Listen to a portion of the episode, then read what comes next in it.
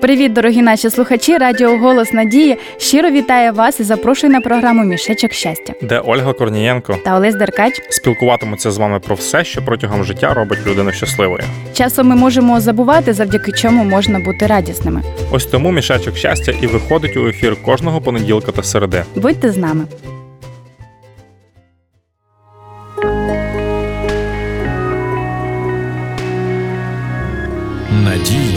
Існує для кожного. Радіо Голос Надії. Отже, Олю, яка в нас сьогодні тема для спілкування?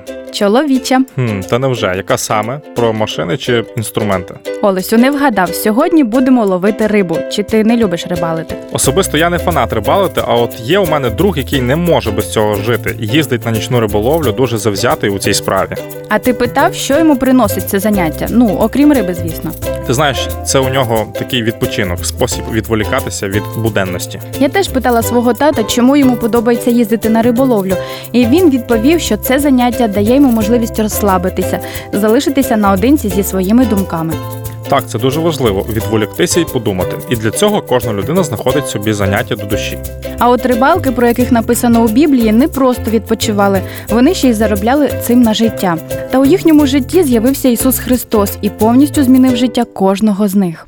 В Євангелії від Матвія написано: як проходив же він поблизу Галілейського моря, то побачив двох братів: Симона, що зветься Петром, та Андрія, його брата, що невода в море закидали, бо рибалки були. І він каже до них: Ідіть за мною, я зроблю вас ловцями людей. І вони зараз покинули сіті та й пішли вслід за ним. З того часу вони стали його учнями та апостолами, які приводили людей до Бога. Впевнений, що Ісус і нас хотів би бачити ловцями людей, інакше не дав би нам повеління, записаного у одному з Євангелії. Я прочитаю. Тож ідіть і навчіть всі народи, хрестячи їх в ім'я Отця і Сина і Святого Духа. Бог подарував нам можливість розповсюджувати усім вістку про його велику любов і спасіння. Будемо радіти і не боятись говорити про нього. Послухаємо пісню.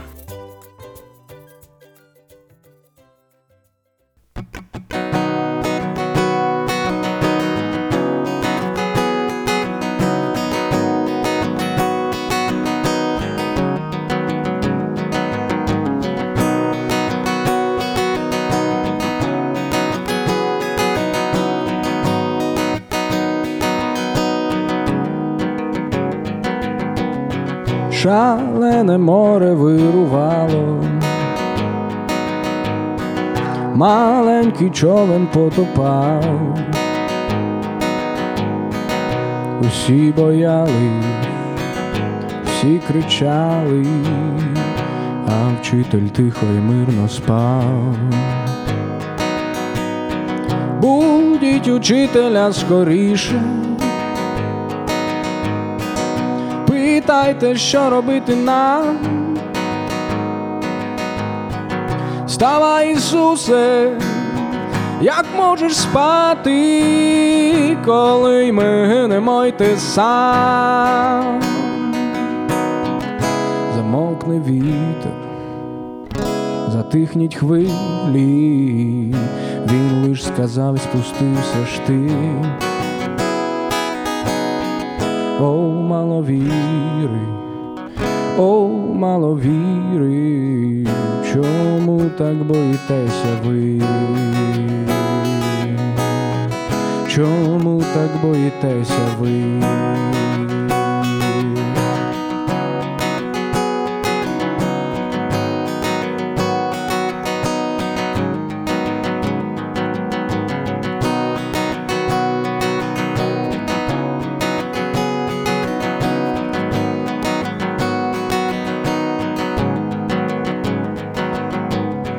Хто це, що море йому служить?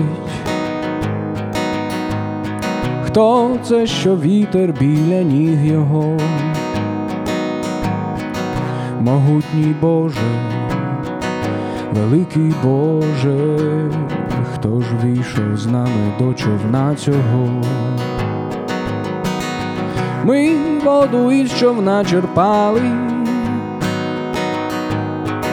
впали на весла, вітрила натягли, а він сказав лиш, лише сказав, затихло море і вітри.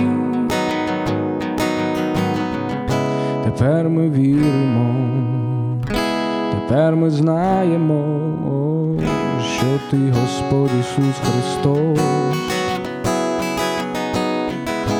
Тебе навчаємо, тобі довіряємо, прости, помилуй Боже нас, прости, помилуй Боже нас.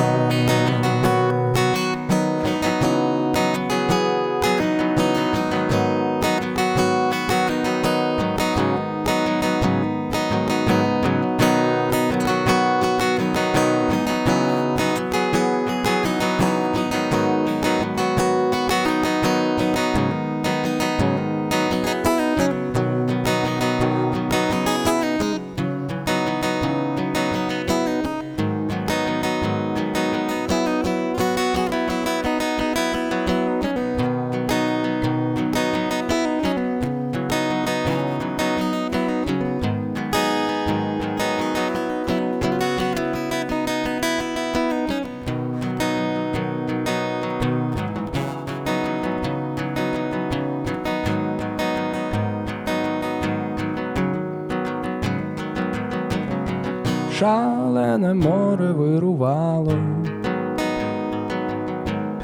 маленький човен потопав,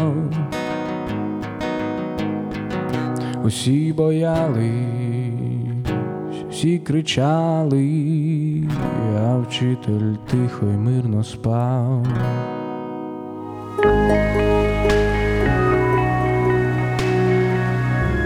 Надія існує для кожного. Радіо Голос Надії. Ну що ж, друзі, я думаю, тема сьогодні у нас була цікава. Настільки цікаво, що ти станеш рибалкою. Ні, мені здається, це навряд чи станеться, а от бути апостолом дійсно цікаво. Хочу тебе порадувати, Олесю. Усі, хто буде йти шляхом Ісуса, без сумніву, стане його учнем. Це доступно кожному. Так само доступні для кожного біблійні уроки нове життя, які можна замовити за номером 0800 30 20 20 і отримати їх поштою абсолютно безкоштовно. У групу мішечок щастя ВКонтакті доступ теж відкритий всім. Там знаходяться усі наші програми у записі. Вільно заходьте та слухайте. А зараз наше спілкування підійшло до завершення. Ольга Корнієнко. Та Олесь Деркач будуть чекати з вами наступної зустрічі. Тому прощаємося з вами і бажаємо щастя. Всього найкращого!